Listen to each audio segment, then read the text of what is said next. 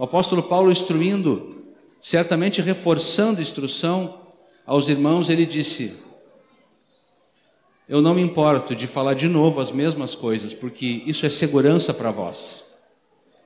E Hebreus diz que por essa razão importa que nos apeguemos com mais firmeza às verdades que nós já ouvimos, para que delas jamais nos desviemos. Então, meus amados, nós temos que estar sempre relembrando e sempre trazendo à memória e de novo treinando e de novo repassando as coisas que nós aprendemos na palavra. Quero convidar que nós possamos então, que vocês percorram junto comigo esses textos. Aqueles que não têm segurança, quiserem abrir a Bíblia, podem fazê-lo, ainda que nós vamos fazer rapidinho. Mas eu creio que a maioria de nós já tem condições de, pelo menos, tentar seguir os textos que devem ter sido memorizados. Não dá para exagerar a importância de nós memorizarmos os textos da palavra, irmãos. Eu não sei se, se é o caso de vocês, mas não é, um, não é um costume, não é um hábito muito nosso aqui, memorizar os textos da palavra. Mas deveria ser. Nós deveríamos ser muito mais diligentes, memorizar passagens-chave, passagens importantes e esses, oito, esses textos dessas oito verdades, que todos nós possamos ser diligentes nisso. Esses, esses textos, eles são para nós, e são textos básicos de proclamação. Qualquer um de nós que tenha esses textos memorizados pode, é capaz de sentar com uma pessoa que não conhece o Senhor, dizer estes textos, porque lembrem sempre que não é a nossa palavra que gera fé no coração das pessoas, tampouco a nossa explicação pode fazer isso ainda que seja uma excelente explicação. A nossa explicação não tem poder de gerar fé no coração das pessoas, mas a palavra de Deus tem poder. Então, se nós citamos o texto bíblico, se nós falamos aquilo que a Bíblia está dizendo, nós estamos usando de um, de um recurso poderoso, espiritual, capaz de gerar fé no coração das pessoas. Quando nós testemunhamos para as pessoas, nós temos expectativa de que elas tenham revelação de Cristo. Não é assim, irmãos? De outra maneira, não precisaríamos a gente testemunhar. Nós temos expectativa que aquela pessoa seja salva. E se nós queremos ter os resultados de Deus, temos que usar sempre os instrumentos de Deus. Relembramos juntos a vida e a obra do nosso amado Senhor Jesus, aquele que sempre existiu como Verbo eterno, sempre esteve com Deus, não tem começo e não tem final de dias, ele sempre esteve com Deus. O texto que nos lembra isso, Evangelho de João, capítulo 1, de 1 a 3, que diz: Vamos juntos. No princípio era o Verbo, e o Verbo estava com Deus, e o Verbo era Deus. Ele estava no princípio com Deus. Todas as coisas foram feitas por intermédio dele, e sem ele, nada do que foi feito se fez. Mas o Deus eterno, ao ver a nossa necessidade, separados, decaídos, separados completamente de Deus e sem nenhuma possibilidade de entrarmos de novo em comunhão, de alcançarmos a Ele, o Verbo eterno se fez carne e Ele nos alcançou, veio até nós fazendo-se homem.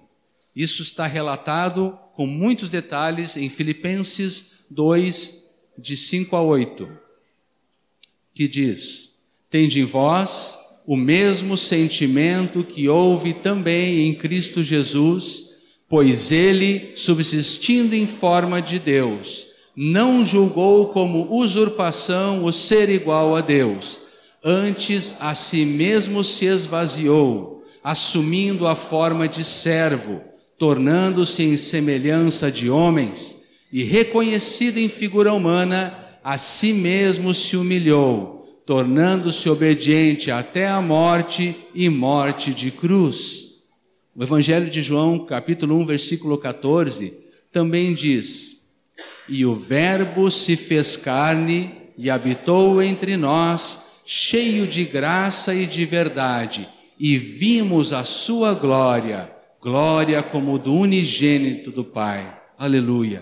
O Senhor nos amou, nos amou ele se esvaziou, ele deixou tudo o que era dele e veio para conviver com a nossa miséria, com a miséria do ser humano. E estando aqui, ele viveu uma vida perfeita, irrepreensível, vivendo no meio dos pecadores, pois foi para alcançar os pecadores que ele veio. Ele andou em plena santidade.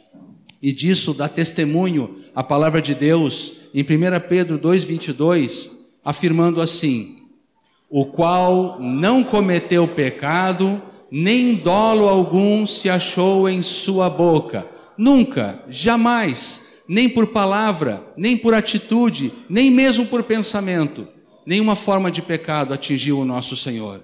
Nunca houve intenção maligna nas suas palavras. Em tudo ele glorificou o Pai. A sua vida foi tremenda, foi irrepreensível e perfeita.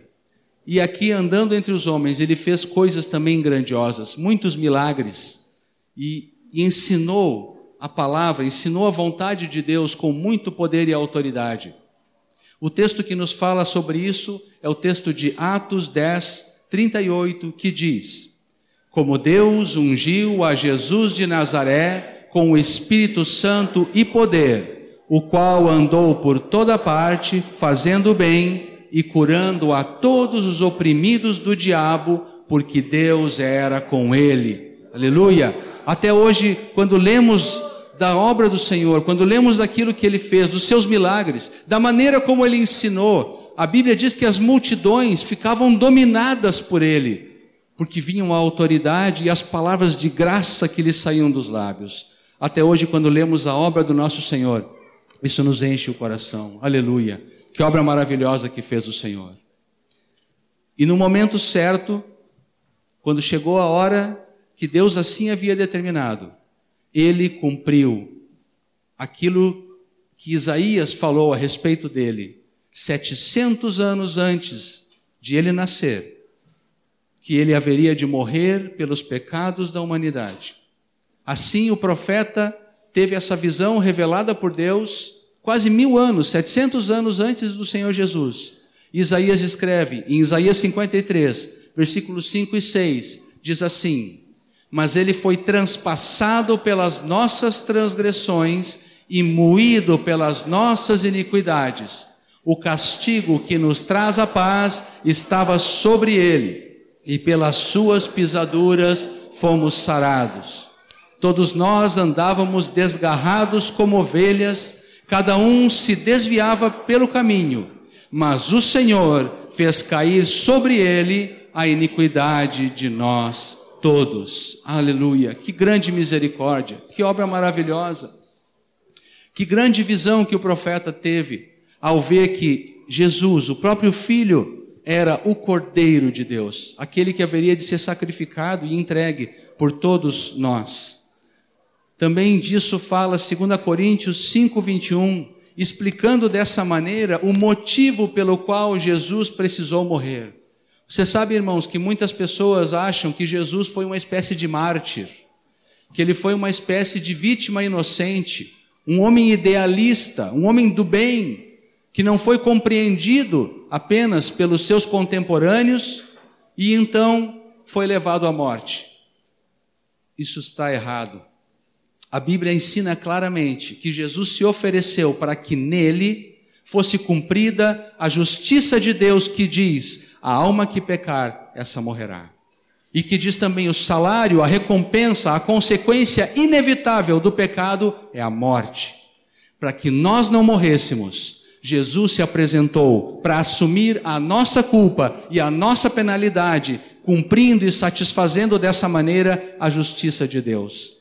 2 Coríntios 5, 21 diz: Aquele que não conheceu pecado, ele o fez pecado por nós, para que nele fôssemos feitos justiça de Deus. A Jesus, que não conhecia pecado, Deus fez com que em Cristo se cumprisse a justiça divina. E nele fossem castigados os pecados e nós então pudéssemos ser perdoados. Podemos sempre dizer, meus amados, o, nosso, o perdão dos nossos pecados nos foi oferecido de graça, mas teve um alto preço, que quem pagou não fomos nós, foi o nosso amado Senhor. Aleluia! Como Jesus é amado, como Ele é maravilhoso. Muitas vezes a gente pode pensar, na nossa cabeça pode passar um, um, pensamento de que Deus não se importa conosco, de que Jesus não se importa conosco, que Ele não nos considera. Mas pensa um pouquinho, como pode não se importar contigo alguém que te amou a ponto de entregar a própria vida por ti? Jesus falou assim: ninguém tem maior amor do que esse de dar a própria vida em favor dos seus amigos. O Senhor te ama muito, Ele nos ama extremamente. Aleluia. Morreu o cordeiro, foi sacrificado, foi oferecido a Deus, mas não havia possibilidade nenhuma de que o autor da vida pudesse permanecer morto. Nada disso. Ao terceiro dia, Jesus ressuscitou dentre os mortos. Levantou-se vitorioso, venceu a morte, havendo feito expiação pelos pecados, venceu a morte. E, e, e a palavra proclama isso em Atos 2:24, no discurso que o apóstolo Pedro estava trazendo aquelas multidões, ele declara em Atos 2:24, ao qual, porém, Deus ressuscitou, rompendo os grilhões da morte, porquanto não era possível fosse ele retido por ela. Ele, Jesus, não podia jamais ser retido, segurado pela morte. Ele venceu a morte. Ele ressuscitou dentre os mortos. Bendito seja o nome do Senhor. A prova de que a nossa, o sacrifício oferecido pela nossa salvação foi aceito por Deus é o fato de que Cristo Jesus ressuscitou dos mortos. Ele não está lá. Aquela tumba está vazia e sempre esteve, desde aquele dia glorioso. Aleluia.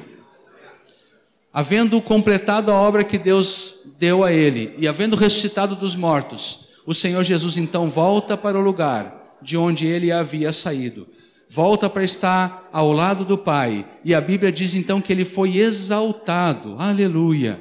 E mais uma vez, Filipenses coloca isso de maneira magistral, maravilhosa. Filipenses 2, de 9 a 11, declara: Pelo que também Deus o exaltou sobremaneira, e lhe deu o nome que está acima de todo nome para que ao nome de Jesus se dobre todo o joelho, nos céus, na terra e debaixo da terra, e toda a língua confesse que Jesus Cristo é Senhor, para a glória de Deus Pai.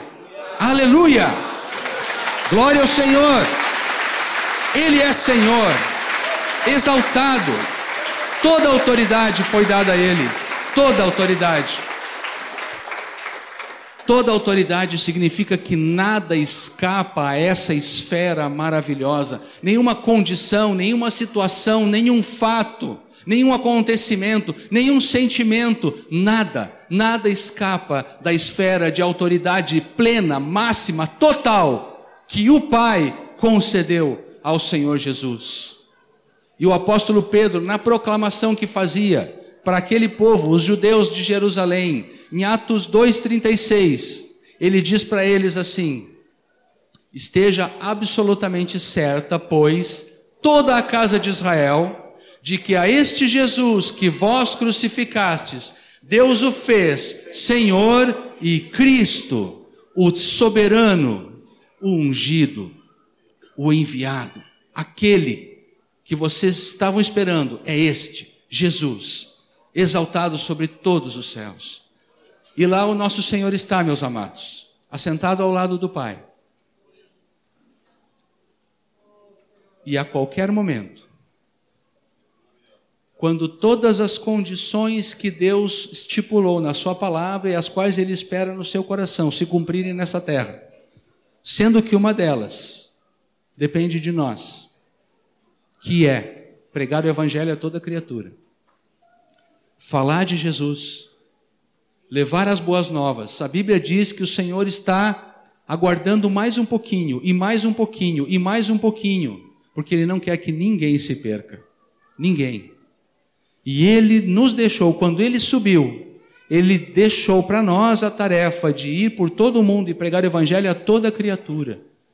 Então, meus amados, nós podemos estar orando, esperando e apressando o dia da vinda do Senhor ao proclamar o Evangelho, ao orar pela salvação dos perdidos. E quando todas, quando o tempo certo chegar, a Bíblia diz que o dia e a hora ninguém sabe. É impossível marcar data. É impossível. Jesus falou claramente que este, este tempo foi reservado ao Pai, para o seu exclusivo conhecimento. Mas nós sabemos que ele vem. E Jesus voltará. Voltará para a alegria de muitos, para a confusão de outros tantos, para desespero de alguns, ele voltará. Mateus 24, 30 declara: Então aparecerá no céu o sinal do Filho do Homem. Todos os povos da terra se lamentarão e verão o Filho do Homem vindo sobre as nuvens do céu com poder e muita glória. Bendito seja o nome do Senhor. Aquele que é o eterno, que se fez carne, que teve uma vida irrepreensível, fez uma obra maravilhosa, morreu pelos nossos pecados, ressuscitou ao terceiro dia, foi exaltado de volta ao lado do Pai, um dia ele voltará. E nós glorificaremos a Ele e vamos vê-lo assim como Ele nos vê, vamos conhecê-lo assim como Ele nos conhece. Que haja santa expectativa no nosso coração e uma santa atividade no, na nossa vida para esperar e apressar a vinda do Senhor. Ser glorificado, Jesus amado. Nós te bendizemos. Estamos admirando e contemplando a tua vida e a tua obra nessa noite. Isso nos enche de fé, renova a nossa alegria, Senhor. Louvado seja o teu nome. Obrigado por nos teres amado tanto. Obrigado por teres pago o nosso preço pelos nossos pecados. Obrigado por nos enviar ao mundo como mensageiros teus. E obrigado, Senhor, porque no dia em que tu vieres, isso não vai ser para nós motivo de confusão nem de tristeza, muito pelo contrário, vai ser motivo de intenso júbilo e alegria, porque a tua promessa foi cumprida e tu vieste buscar os teus. Bendizemos juntos teu nome nessa noite, Senhor. Aleluia. Glória ao nome do Senhor. Demos dar uma salva de palmas ao Senhor Jesus. Que obra tremenda e grandiosa, Senhor e verdadeira.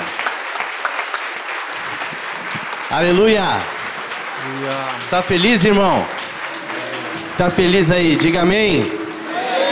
Estamos diante da mesa do Senhor.